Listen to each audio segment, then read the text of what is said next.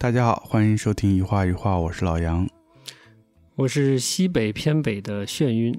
嗯，哎呦，这个名字不太了解了。希区柯克看的有点少啊。怎么就西北偏北了？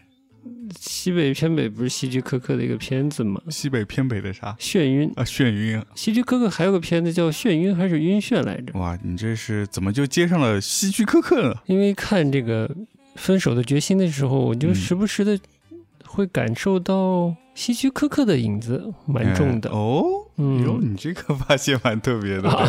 真的吗？其实不特别，是吧？啊，我查了一下朴赞旭啊，还是朴赞旭啊？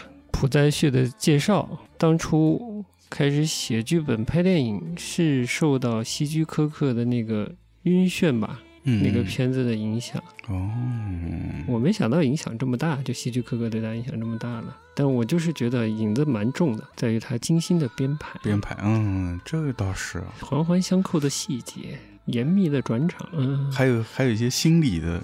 呃，不是没看过希区柯克吗？看过，但是比较少嘛。呃，西北偏我北京没看过，但另一个看过，另一个看过。我们这就开始啦，开始吧。那大家听出来了，今晚是电影之夜。你又知道人家是晚上听，我们录的时候是晚上。对对，所以我们今天就跟大家分享点电影，嗯主要是这个西北偏北的眩晕，好口啊。呃，眩晕老师，呃，最近看了又积累了不少的电影。我最近啊，看电影有点眩晕，是真的吗？看的有点眩晕，怎么说？就是作为一种虚构的艺术，我 该怎么看待这个东西？有有点稍微有点有点糊涂了。哎，嗯，连你都糊涂了。我觉得你看片儿经验还是挺多的，所以也有一些自己从自己的角度来判断一个电影是否好的好坏的一个标准。嗯，这个其实是有的。其实最大的糊涂呢。来自于驾驶我的车，可以晚点说。我都觉得他们有一些相通的地方。驾驶我的车和和这个分手的决心，分手的决心。其实还有我觉得很重要的另一个电影作者，就是叫金泉利哉。嗯，金泉利哉，他作品也蛮蛮重要的。嗯，的点就是这虚构作品嘛，就是视听语言，嗯，或者说。如果再做一个比喻的话，就是视听语言的这种文体，就是通过视听来表现的这个能力。我觉得金泉也是蛮有能力的一个作者，呃，有风格，嗯的一个挺重要的作者，又跟冰口有一些相似之处。带着一些夏北泽的气息，有一点。就看这几个人的作品，我发现好像有些共通的地方吗？他们有优点，有共通的地方，然后他们的区别，我发现还挺大的。嗯，就是电影都是关于生活的，但又是虚构的，源于生活又高于生活，好像有点夸张。嗯，我觉得源于生活，异于生活，溢出的溢，差异的异。当然，你说溢出的溢也是很好的比喻了。对，就是他们可以表现的那一部分，我发现这有些部分观念还差的挺远的。嗯嗯，我们就哎呀，不能这个一下来就这个命题有点大，不好意思，还是回到这个分手的决心好了啊。正好你也刚看完嘛，是是是，呃，半夜看完，凌晨看的，看完觉得还不错，呃，还不错，整个的视觉表现力真的很强。哪部分的时候你觉得是就超出你想象了，令你惊讶的部分，在视听的？就比如说，它有很多的很特别的一些视角。从手机屏幕看向人，所谓的那种什么主客观的那种视视角，就是有很多，包括你刚刚说的，通过嗯手机屏幕往外看，还有那骨灰盒里面往外看，不是一个人或者是一个有生命的东西的一个一个视角，嗯嗯，还蛮奇妙。我们先说说这是个啥片子好了，《分手的决心》对吧？一部韩国电影，嗯，哎，汤唯主演的，嗯呃，韩国方面的这个男主角好像叫。朴海日这部片子是得奖了，对不对？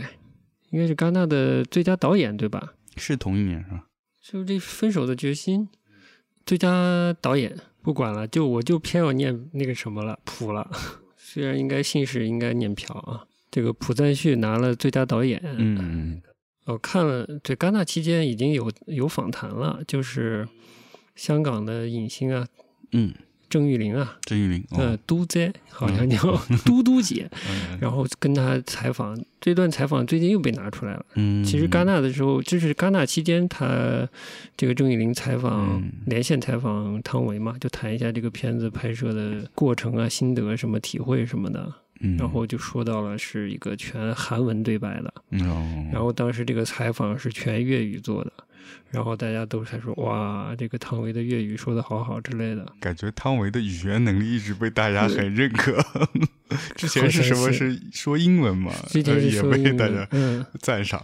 嗯，尤其这个朴赞旭，嗯，我就不说漂亮。好，上一部叫《小姐》，你有没有看过？没看过。就是里面是金喜敏，就是丑闻导演洪尚秀的第一女主角。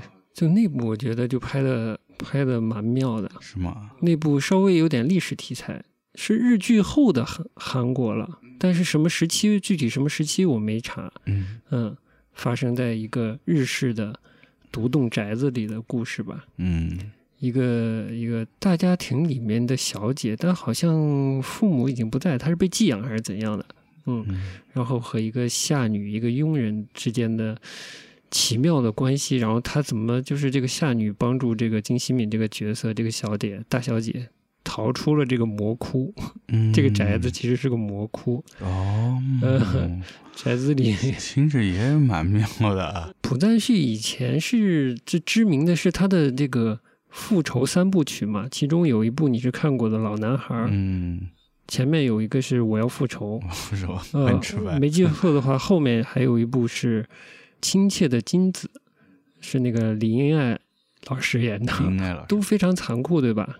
到了小姐就比较比较东亚猎奇，因为带着带着日本的色情文化的那个影子在里面，包括浮世绘啊，包括这这些色情小说文本啊之类的，就就很很有趣。但它最终呢是是特别，我觉得是特别甜的一个同性爱情的故事。就因为这这两个女主角逃走了，从那个银银窟一样的地方逃走了，有点像成人成人童话，嗯。嗯，就没有那么不像他以前的影片就那么的残残暴了，残暴，嗯，真的蛮残暴的，呃，恐怖加残暴，就气质呃不蛮不同的，而且很奇妙嘛。后来也拍过好像有一些奇幻色彩的，比如《我的机器人女友》之类的，嗯。嗯，就。嗯，有点科幻，有点奇幻色彩的感觉，它偏浪漫了一些，就没有以前那么凶残了啊，跟全社会有仇似的那种感觉。对对对，那你这么说，这个小姐跟新的这部《分手决心》还真的有蛮像的地方。我觉得《分手决心》也是有一些这种，一个是很浪漫，第二个是也是有一些成人的那种童话的那种感觉。对我看完再看完，我觉得他一开始给人一个。大印象，嗯，是一个侦破，对，对吧？破案侦破就是重悬疑，嗯，悬疑剧，嗯。但其实看完觉得这是一个非常单纯的，嗯，纯爱的一个成人童话，嗯，像一个童话，根本是因为到了最最的结局，那个就是已经超超出现实比较远了，我觉得比较远。这个决心是一个。是一个高度虚构的一个决心了，你很难想象在现实中有一个女性为了让她爱的人，一个正直的人，被她的行为毁掉的一个正直的人，呃，为了让他永远记住他，他会去自杀。嗯，这种自杀是高度仪式性的，它其实不是一种自杀，它甚至说是一某种意义上是抽象的，说是消失。嗯，对吧？他选择了一种消失。对，嗯，然后就。那种决绝又浪漫，很很奇怪，在海边，嗯，沙滩上刨个坑，把自己埋了，嗯，你不觉得吗？是我我反正看到那，我觉得这部电影是关于失去的一部电影。哎呦，还是得而复失的电影。包括这个女主最终的结局就是失去，包括男主也是，嗯，都失去了可能自己最重要、最隐藏在自己身体里面最本我的那个东西。真的吗？嗯，我的观感可能不太一样。我倒觉得未必是失去了，不过这个不重要，不重要。嗯，整个的视视听语言这种呈现的方式、表现的方式，使得这个片子就是甚至超过了这个成人童话，它有点像神话。我大概理解，也是东方神话，东方神话，嗯，而且他又用了《山山海经》这个典故在里面嘛。哎，但是《山海经》呢，我确实不了解，所以我就没办法跟他产生一些什么所谓互文啊、双关之类的关系。对，嗯，而且可能我不知道他是不是剪的时候把。《山海经》的很多的部分剪掉了，所以《山海经》它作为一个本来可能是它很重要的一个在这个电影的符号，但是好像出来的并不多，并不多。对的，嗯，一大部分场景是在那韩国那个离谱嘛，就是它很雾蒙蒙的，就已经有一股妖气了。妖气，就不可以是仙气吗？仙气也是可以的，对对对。导演选择汤唯还是挺会选的。就汤唯的那个给人的感觉，也是带着那种那那点仙气，就是他跟表现表演出来的那个人物的感觉，会有点超出现实人的那种感觉，有一点点超出，嗯，但又不会很远，嗯，就是这个感觉，嗯，这个敏感度很好。汤唯是这个影片的一个大，我觉得很大的争议的点吧。呃，是吗？我如果有所谓争议的话，嗯，那他就是一个争议的点。嗯，一个是关于他的演技到底有没有，二个是关于他的韩语水平，这个我无从判断。嗯，因为我听不懂听不懂韩语。那对他演技的这个负面的评价主要是什么呢？那简单说，就觉得他没有演技嘛。没有演技啊，那最好演技就是没有演技啊。哇！哎呦，但是 一般的负面评价可能就是他没有丰富的，就足够丰富和立体的这种表演，嗯，来体现一个人物。嗯，我只能这么说。我对其实演技这个事情也是逐渐令我有一点眩晕的点，对。就到底什么才算是演技？我其实有点打问号。以前老说什么什么方法派、体验派啊，各种这个表演方式，对吧？但你说什么是演技呢？嗯，就我觉得唐唯某种意义上印印象还蛮不错的。嗯，就是从《色戒》，然后到他在香港拍的《月满轩尼诗》。嗯，然后到这一步，我看的不多了。我知道，就是我听说他拍过这个大陆的电视剧哦，但是好像蛮不出色的。嗯，之前他在韩国拍的那一部叫《雏菊》吧，我觉得就电影本身比较平庸了一些。嗯嗯，好像故事从韩国到西雅图之类的。嗯，不像这一部，这一部《分手的决心》，我觉得是要素过多，某种意义上要素过多。就演旧时代、旧上海的一个一个那样的学生、进步学生、搞革命的人物啊，像于太太一样的，夸张了，夸张了。于太太应该没没到这一步。就这个人物，我觉得嗯，蛮可信的，就那种单纯简单的感觉。然后呢，演月满轩尼诗呢，是一个从大陆去香港生活的一个年轻女子，也是个外来者，说普通话和香港话，呃，普通话、广东话了。到这一步也是他演一个所谓的外国人，从韩国的角度看，他是一个外国人嘛？我就总觉得他，他那个气质非常单纯，然后我种很怎么说，可能不太恰当的这个感受啊，感受有什么恰当不恰当的？就反正我就觉得他不像传统意义上的中国人。嗯啊，对，尤其有些评论呢认为他的汉语的这个台词功力不行。我确实也觉得有有一点，嗯嗯，就是他在这个片子里有部分的这个汉语对白啊，吐字不够完整。哦，嗯，我都我都没注意到这块。就在山上的时候，他说：“你晚上是不是睡不着觉啊？”之类的，就是这个吞字吞的比较重。我不知道怎么形容，但我总觉得他他的那个气质啊，就是大大体的感觉，他不像一个大陆的一个，嗯。通常的一个成年人的感觉，给我的感觉又单纯又有些克制的，像一个有些藏着一个小孩子之类的感觉的，而且文化背景是一个复，就是交融的文化背景，而不是一个单纯的大陆的内陆文化背景的这么一个人。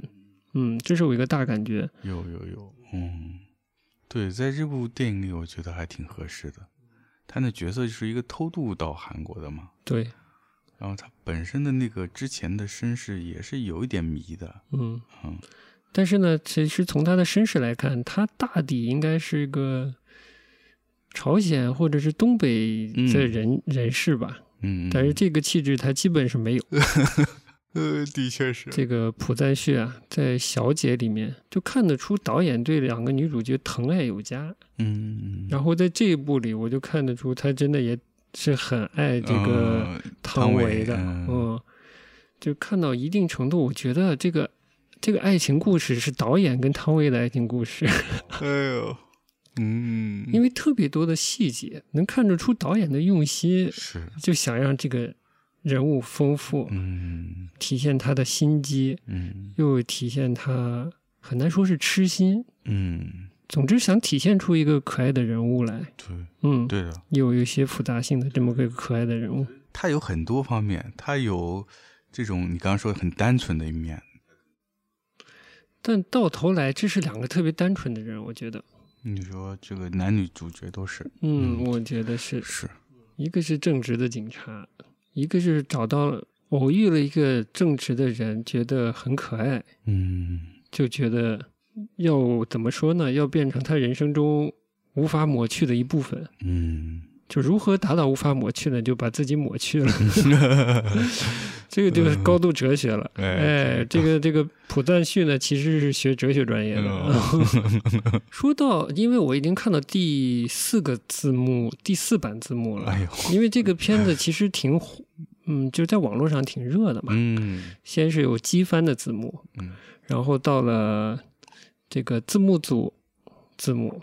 哟，我可能第四还是第五版字幕了。天哪！啊，有有一个韩语的专门的字幕组的字幕，嗯，有两个 LGBT 背景的字幕组的字幕。然后我最近又看了一个以韩语字幕组的这个字幕做了修订的一个字幕，嗯嗯，还是有前后不统一和一些疏漏，但是整体这个选词啊，这个语气啊都好了一些啊。然后这个前后。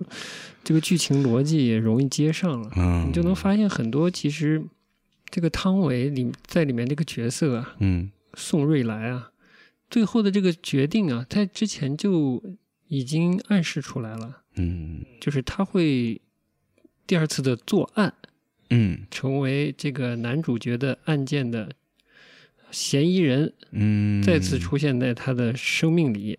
这件事儿其实逐渐的，就是在前面已经清晰了。哟，是吗？嗯，我倒没发现。你得有哪些？你得逐渐的看，是吧？嗯嗯，对，我就举一个小例子。其实这样不太好，但是我觉得就是感兴趣的估计已经看过了。他的男主的在办第一个案子的时候，其实这故事两个案件组成的嘛，都是跟汤唯的这个角色有关系的。在办第一个案子的时候，嗯，就汤唯身上，汤唯这个角色的。嫌疑已经取消了，嗯，但是男主的助手那个警官，男主助手啊，那个小伙子，小伙子觉得汤唯的这个嫌疑没有洗干净的，还有很大的嫌疑。喝醉了以后呢，就是责怪了他的领导，也就是男主之后，嗯，跑到汤唯家去了，喝醉了跑到汤唯家去了，嗯，你记得吧？记得记得。然后汤唯呢想制造一个。这个下级警官去他家捣乱的这个迹象嘛，把他家自己把他把家里的东西搞乱了。嗯嗯，但这个不重要，而是这个男主角来领自己的这个下级警官这个同事的时候，这不是喝醉了嘛？嗯，把他叫醒。那下级警官对汤唯这个角色说：“嗯，就是你要记住，我们这个这他他姓什么来着了？张海俊是吧？”啊，就是海俊警官，就是男主角，他是个是沉稳的人还是什么的人？嗯，他一定会找到你的啊！你下次杀你下一任老公的时候，你要小心了。嗯，这是其实啊，你在后面看，这是一个提示哦。就是如果你还想见到这个警官的话，你可能要再杀一个老公之类的，理解我的意思吧？其实这样的暗示在里面不止一个，你就知道他下定了。就这种提示之余呢？还可以看到汤唯角色的表现的反应，就是他得到了越来越多的小的线索吧，就是如何能再见到男主，嗯，然后下定决心要再做一点坏事啊，对，出现在他生活里，大概是这样吧。哦，对，第一遍看会觉得要素过多，我就说我觉得最精彩的部分，嗯，就是最后高潮，就是汤唯的角色，这个宋瑞来要在海边。刨坑把自己埋了，那一部分，嗯，整个我觉得就是在视听语言上就爆炸了，爆炸这完全风格爆炸，完全爆炸。但这种风格爆炸呢，我又看得到导演对前辈导演的那种致敬的感觉。哦，一个就是希区柯克，嗯，就是有一段这个海俊警官，男主角下了车以后，在黄沙漫天的那个海岸边走进镜头。那是一个，就是对我来说是一个很明显致敬西北偏北，就是里面是加里格兰特还是谁？那个男主角在荒野里奔跑，然后有飞机想要暗杀他，那个飞机的发动机的风吹起那个黄色的沙，嗯，那样的一个镜头。就是我觉得那就是源头挺明显的，哦哟，嗯，做做这么明显的致敬啊！对我来说啊，不一定是所有人都觉得啊。对我来说，然后而且那个镜头对人的状态的暗示，我觉得很强，就它的象征性大于它的基本表现。嗯，就暗示他的男主内心的处境是怎样？嗯，是在黄色干枯的那种风沙里。非常干燥又偏热的那种感觉，哦。但是他准备到海边去找人，你能你能体会那种感觉吗？嗯，这是一个，然后还有呢，就海边，嗯，那种其实就像你说的，有假山感的乱石山，对对对，呃，和真的是乱石的海边，嗯，就又有雾气，嗯，萦绕的那么一个海边，是。那个那个景色一出来。嗯。就让我想起胡金铨哦，最重要的一部影片了，叫《侠女》。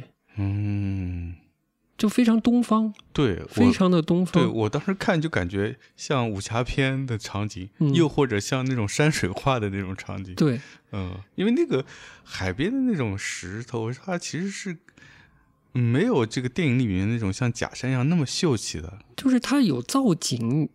就有一个景是很明显，一个聚拢的一个小山包，然后人物穿过它。那个小山包呢，中间还有小小的石石质的台阶，就非常像一个景嘛，海边的一个景观。你你如果看过《侠女》，你应该就第一时间就那个印象就就能对到一起。哎，我给你看一眼。嗯，真的是这个也是 也是烟雾缭绕。对，啊，这个光也是，嗯，就是从黄到蓝的一个一个。渐变的那种光线，哎，这是侠女终结部分的一个光线，所以就很容易想到，嗯，后两张是分手的决心的。哦，你觉得在视觉上这个近远吧，还比较近缘，我觉得比较近，嗯。所以它整个气质突然就就几层空间打打穿了，感觉就把就把胡金铨那种中式的。古侠去了，武侠其实也是古侠。对我来说，这种中式古侠，嗯，加上西式悬疑，嗯，但是希区柯克的悬疑也通常，这个男女关系也是很重要的一个架构故事的一部分。嗯嗯嗯，就这些东西打穿了，嗯。我都不知道我在哪儿了，你知道吗？然后他的那个摄影又是非常优的，对我来说，表现力非常强，非常强，有有说不清的那种象征意味。嗯，就最后一幕蛮值得解读的，就是哲学性很强。对我来说，哲学性强就是你本来解读这个山海的关系，以及人物的一个隐去，一个这种迷茫的寻找，这里面的关系蛮值得玩味之余，就是视听，嗯，就视听非常。要命，是，真的是，嗯，我就震惊了。就不管他要素多不多，这个汤唯的演技，嗯，或者汉语台词水准怎样，已经不重要了，都不重要了，不重要。嗯，看电影就是看的视听嘛，对，就最后就看这个这场爆炸了。对，就视听难道不重要吗？记得还有一个是汤唯已经陷到那个洞里，有那个漩涡。嗯，对他站那个水浪打过来以后，对对对对，他坐在那个坑里有个小漩涡。嗯，他很多就是他带入了很多符号。好，甚至很多就像你说说的这种像漩涡一样这种出现在画面里的小的现象或者动态，都带有一些情感暗示，对吧？包括他汤唯挖个洞，嗯，要让水把自己淹没，淹没在土这个沙里，嗯，我觉得这都是有很强的符号性。对，嗯，学哲学的，嗯，讨厌极了。好的，嗯。到了最后，他脱离普通的社会现实就很远了，很远很远。嗯，所以整个来看，我也就这个片就越往后看越觉得有意思。嗯，他整个片不是从山上开始到海结束嘛？然后他整个这个故事也是，就是从非常现实的刑侦刑侦剧，嗯然后发展到爱情剧，到最后变成一个魔幻剧了。魔幻剧了嗯，对，就这个非常有意思，嗯就看着你，就是它的变化很多，让你觉得这个电影就就不断的在有有新的感受给到你。就是看第一遍的时候很糊涂，嗯就不知道这个关系如何一步步发展的。嗯那看到后就是看到第四版字幕吧，第四版还是第五版吧，我就觉得嗯，就是是一部可爱的电影。嗯嗯，主要是两个人物其实是两个蛮可爱的人。蛮可爱的。嗯，其实基本上，是基本上是，嗯其实电影里面导演还是放了很多很诙谐的地方在。哎对他蛮有幽默感嗯蛮有幽默感。嗯，小幽默感蛮多的。所以整体这个片子看起来还是是比较容易看的，嗯呃看的也挺，整个节奏感也很舒服。嗯嗯，就很注重场景之间切换的连接性。嗯，嗯我觉得他是很考虑观众的。嗯嗯，他即使写一个，呃，就拍一个特别自己自己想要拍的那种片子，但是还是会很考虑到观众看的感受。只是唯一可惜的就是不能作为一个韩语的母语观众啊，来体会这个一汤唯的这个台词，嗯他台词表现力，韩语的台词表现力，而以及这个韩语台词这个剧作者在写的时候的心思。嗯。嗯。这个到现在这一步啊，也就过了几天嘛，这个网络的这个资源被广泛的传播之后，这个翻译者也没有太多时间，嗯，但现在的表现基本也不怎么好，嗯。没有太体现出汤唯作为一个外国人嗯。使用韩语时候的那些特征，嗯。它里面一些小的心机藏在里面，才会有一些人物的反应嘛。嗯嗯对。现在体现不出来，哎，在这倒是翻译上，，就我反正看第一遍，它里面有很多那个感受，你光看字幕感受不到。所以这部片子整个的这个人物关系和故事的气质啊，大体上可以说越来越轻盈，嗯越来越 就是往所谓往形而上的那个方向走，嗯嗯，没有被现实那种束缚住。嗯虽然男主最后的状态是没有那么轻盈了，嗯是挺 焦急无措的一个迷茫的状态了。但从现实层面来说，就是就是那些现实矛盾，它反而被放得很低。嗯比如他的家庭破裂了，相当于对，嗯、对对但是其实被处理的非常轻，非常轻。嗯嗯，对就就老婆跟别人走了，对对呃，最后见了一面，还问就是还能不能那是是，对这个夫妻生活还有保障没？哎，他老婆让他让一让，对对对，这个也是，我觉得这导演到这个地方还还在放一些小幽默进去，包包括他那个来接他老婆的那个同事李主任，嗯，前面听他们对白里面聊天里面，总觉得这个一直觉得这个李主任是一个女女性，是个中年女女性。我也感觉对，结果来接他的时候是一个帅哥，对，哎呦也是有点真是奇怪，嗯。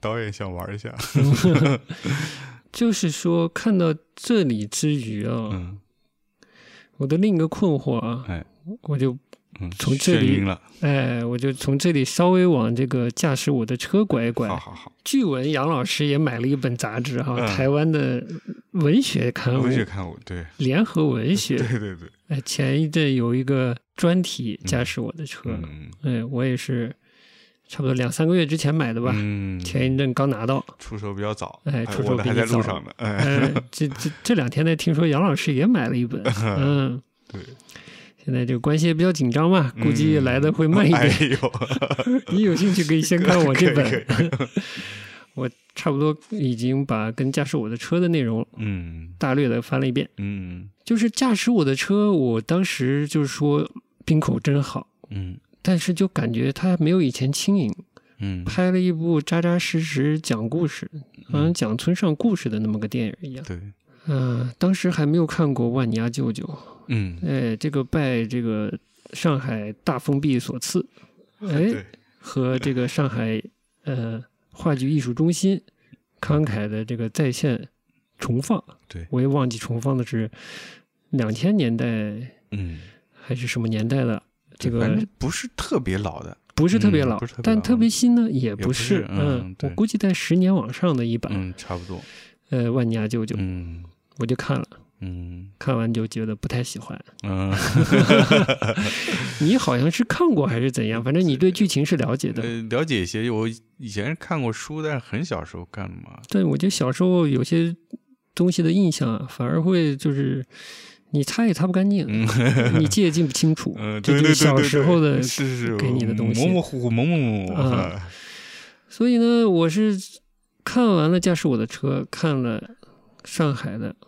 这个版本的话剧是《万年舅舅》，然后又拿到了这本杂志，看到了一些解读。嗯，反正然后我又试图再看《驾驶我的车》，我就变得很不喜欢了。嗯，你知道很不喜欢的点是什么呢？什么呢？怎么就眩晕了呢？就是我，我以前觉得，就之前的冰口的作品是蛮有灵气的，也是一个能超脱出现实嗯问题。然后留出蛮多留白的一个人，嗯，我简单说吧，就是他的他有一个母题，我觉得很俗气，嗯，就是关于这个丈夫所谓被绿啊，就是妻子出轨这么件事情，嗯，我觉得这件事情实在不至于花两个多小时来帮男主开解，嗯，就太庸俗了，都什么年代了，嗯，尤其我看完了。当然了，比较童话化嘛，《分手的决心》里面，这个家庭破裂的就很有趣嘛，嗯，是吧？是是是，嗯，哦，你这个点给连在一起，嗯，蛮有趣的。更何况里面这个角色家福这个角色，哎哎，驾驶我的车的一位男主，嗯，他还特意安排了，他导演了一一部戏是什么呢？算是。存在主义的这个戏剧的祖师爷之类的存在吧，就是等待戈多嘛，嗯，对吧？嗯，就等待一个不来的人嘛，就是发出很多终极疑问的人，这么一个片子，不是这么一个剧作。嗯，结果呢，这个男子呢，因为妻子的出轨郁郁寡欢。嗯，我总觉得哪里特别的狭隘。嗯，我大概能理解，就是稍微往早一点，我就能理解。就是来自于特别庸常的一种社会心理，但我不知道为什么，我就觉得这种特别老旧，嗯，就这个话题，就这个矛盾的核心，嗯，特别旧。你就说这个出轨的这个事儿啊，出轨后妻子猝死，好像就是他也找不到答案了，也永远失去这个人了。不知道为什么，我觉得就特别无聊。尤其我看了最近这个《金权利在》，就是也是有夏北泽气息的这个导演的一部新作，好像叫《爱什么纳诺尼》还是什么的，就翻译过来叫《尽管爱》还是是，我也不知道为什么翻成这个名字，嗯，还是《尽情爱》，嗯。嗯，就我就不多说剧情了，但它里面也是有点不像他以往擅长的部分了，嗯。嗯，他就讨论了三种爱的状态。一个是没有性的爱，是一个高中生喜欢上了一个旧书店的店主，嗯，然后这个高中女生呢，很很单纯，就是我会我想跟你结婚，想跟你一起生活，我喜欢你，然后这个店主还稀里糊涂说，那你这么小，我们也不能做那个吧？然后女生就说，我还没想这些事儿，就很单纯，一直写信给这个男主。然后这是一个没有性的爱，然后是一个没有爱的性，就是这个剧的女主呢，快结婚了，嗯，发现呢自己的丈夫呢，呃，自己的未婚夫呢出轨，嗯，然后她心里很不服气，她说她也想出一下，嗯，她就想起以前喜欢她的一个男生，就是这个旧书店老板，老板啊，就出轨了一下，嗯，出轨了一下呢，发现哎呀，这个旧书店老板呢活特别好。哎呦，还想第二次之类的，这是一段，以及这种婚姻的问题，嗯，性和婚姻到底是什么关系啊？有没有那么强的绑定？这我觉得就是这是看的比较前的一，从剧本的角度来说，我觉得还比较往前走的一点讨论的范围吧。嗯，剧本身从表演到剧作本身，这个灵动和空间就很小。他讨论这个问题，就就不像他以前拍的东西了，嗯，就是韵味很足，嗯，在细细微处找情感，而他就比较社会论文的感觉，嗯，不像他擅长的，但我觉得他意识比较新，嗯，很少看到日本电视不是日本的电影，嗯以这这种社会角度来讨论这些家庭关系的问题，嗯，常常就家庭回归家庭，最后回归到爱，或者回归到。这个礼教，所谓的礼教，就是伦理、伦理的那些美好的部分，然后把它解决，对，或者就打撒把了，对，对，就是就把它比较平静的来讨论一些新的可能性，我觉得就很好。嗯，这倒是日本的这种文艺作品很多都像你说，最后就到一个呃，回归到一个正能量，嗯，大家都是为了爱嘛，嗯啊，有一个大爱。结束，但反而是日本的很多这种电视节目，有时候对这方面会讨论的比较多。哦。所以你刚刚说的这些问题，我觉得无论从这个呃冰口的这个戴绿帽子的问题、出轨的问题，包括刚才说的这个金泉的他这个无性的爱和和什么无爱的性，无爱的性，嗯，女性跟这个婚姻。婚姻的关系，我觉得。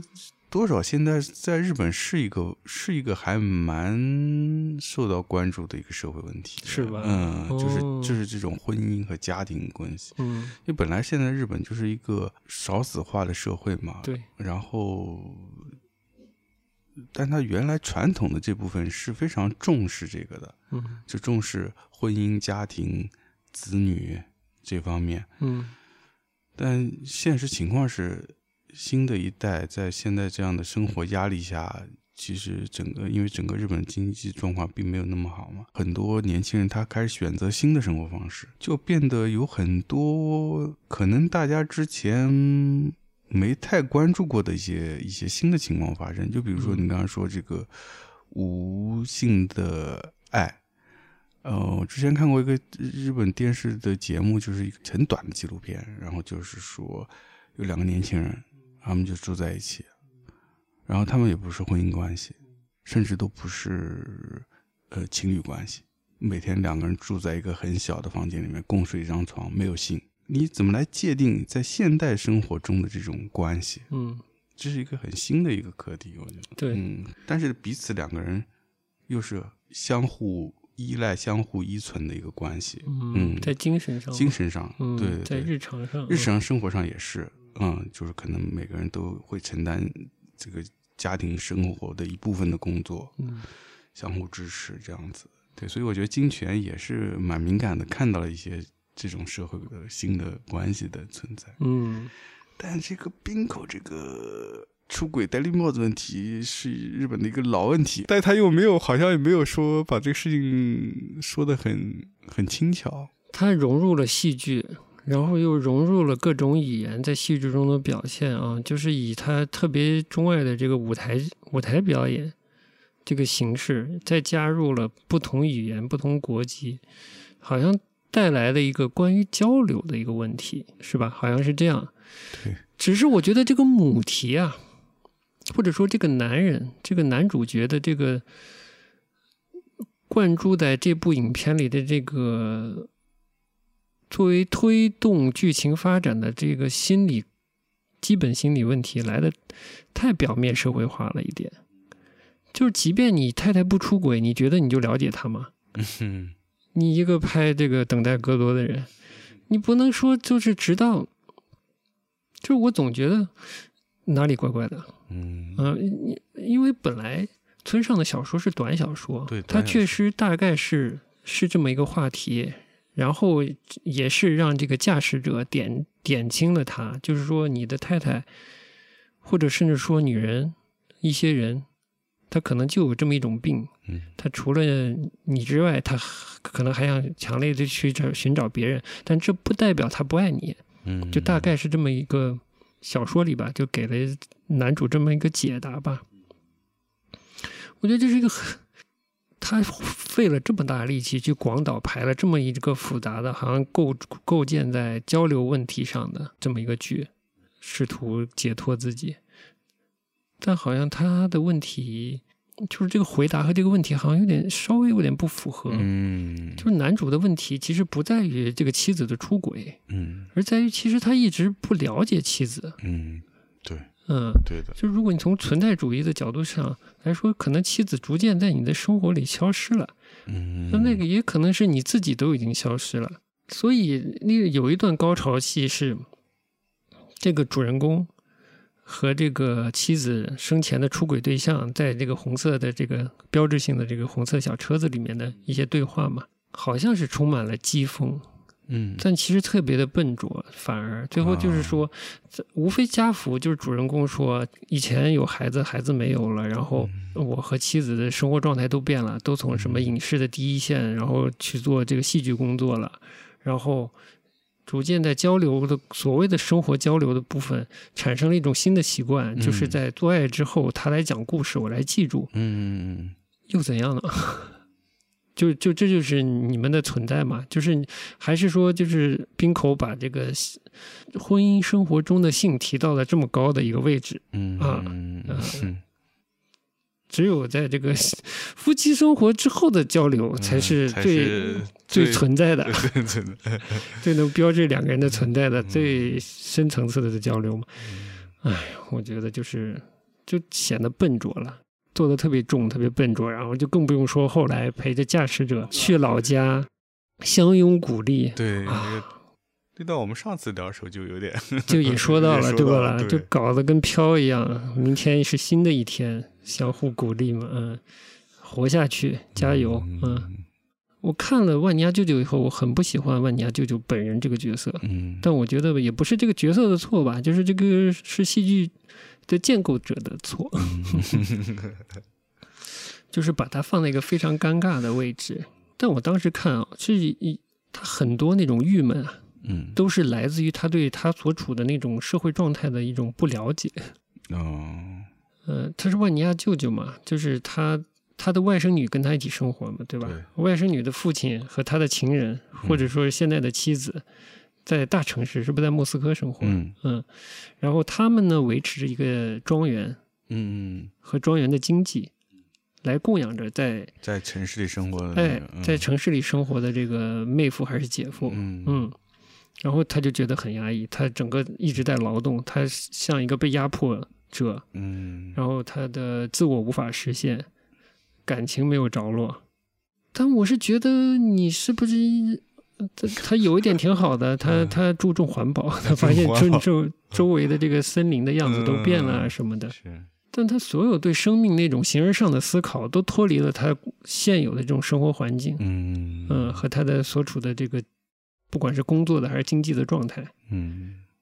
就是说，你要改变，你只有先逃出你的这个社会生活环境，你才可能有变化。如果你选择继续这样生活，你永远永远没法改变。不会的，对你永远的你的那些形而上的问题都在。嗯，你永远不会找到爱你的人，你永远不会逃离你辛苦的这体力劳动。嗯，你还是会继续供养在大城市做所谓艺评家的那种道貌岸然的 就。是呃，万尼亚索尼亚的爸爸嘛，对吧？嗯，是个所谓的艺评家嘛。那个剧唯一写的好的部分，我觉得就是里面是不是万尼亚？嗯，在揶揄这位在莫斯科生活的艺评家的那些文章。嗯，我觉得揶揄的挺好的，拿到现在来依然还有一点力度。对他，如果一一直在这个庄园里的话。他永远只能是以现在这个身份、现在的这个生活方式生活下去，这就很郁闷啊！我也就是好像逃离不出一个一个牢笼一样，但其实那不是牢笼，就是很具体的各个层面上的生活。嗯，你得想办法在力所能及的可能性中去改变它。嗯，而不是发那种那种怨。就在我来看，就是很无能的一种表现。嗯，你还不如就逃走到森林森林里当野人呢，还不如自给自足呢。对的，之类的。嗯，你形式上的问题就没有了。嗯，要跑远了，反正就是嗯。反正反正这分手的决心挺好看的，嗯，大家可以如果还没看，也可以耐心点等一些 更好的字幕再看看吧。我反正是第一遍看的是字幕是有点痛苦的，而且它有一些部分带来的是有点像我给你推荐的另三部那种带有青春期色彩的那种日本电影的感觉，纯纯的又作作的，作作的之类的吧。哎，是，嗯，是有点作的。好的，不里不拉的扯扯。好的。这个电影分享大概就到这里了。我觉得比较有意思是，这个开我的车，呃，重新重新审视了一下这个开我的车。联合文学里面有什么提到有意思的点吗？嗯，可能是我现在还有印象的。嗯，一个是对于万尼亚舅舅的剧情，嗯，和人物的一些简介，哦，呃，有一丝丝印象，让我对这个戏有点概念。之余呢，就是说家福。这个男主人公在广岛导这个戏的时候，为什么自己不演晚娘舅舅，而选择了这个妻子之前的出轨对象来演这个悲催的人物？嗯，或多或少有一点印象。嗯，他讲到这部分。哦，但我看完的感觉，我真的觉得就是也让这个人物有点低矮，就是他把这个角色安排给，嗯，这个叫高健还是叫什么？就是这个。妻子的这个出轨对象，我总觉得也带有一些报复色彩。嗯嗯，他明明知道他们其实没这个能力，他演不好这个角色。嗯，而这个角色又非常的苦大仇深，其实，他还是想让他尝试，最后还是他自己演呗。嗯，没记错的话。电影分享今天差不多了，差不多了。嗯，哔哩吧啦就这么多了。好嘞，嗯，一下就一部电影带带又带上两部是吧？少了两部是吧？因为分手的决心，我觉得其实。并不复杂，嗯。嗯，虽然要素很多，但是它是一种视听的乐趣来的，嗯，和你在看的过程揣摩的的那些东西，是我觉得是一部好看的电影，嗯，不不是用来不是用来复述的，其实复述起来没有太多意思，哎，很多很有趣的细节是。是就是电影嘛，它本来是一个虚构的艺术，是以视听语言来创造出来的东西。行，那我们就今天节目就到这儿了呗。呃，继续播一个播播着部，我们就收那了。呃，那下次节目见，拜拜，拜拜。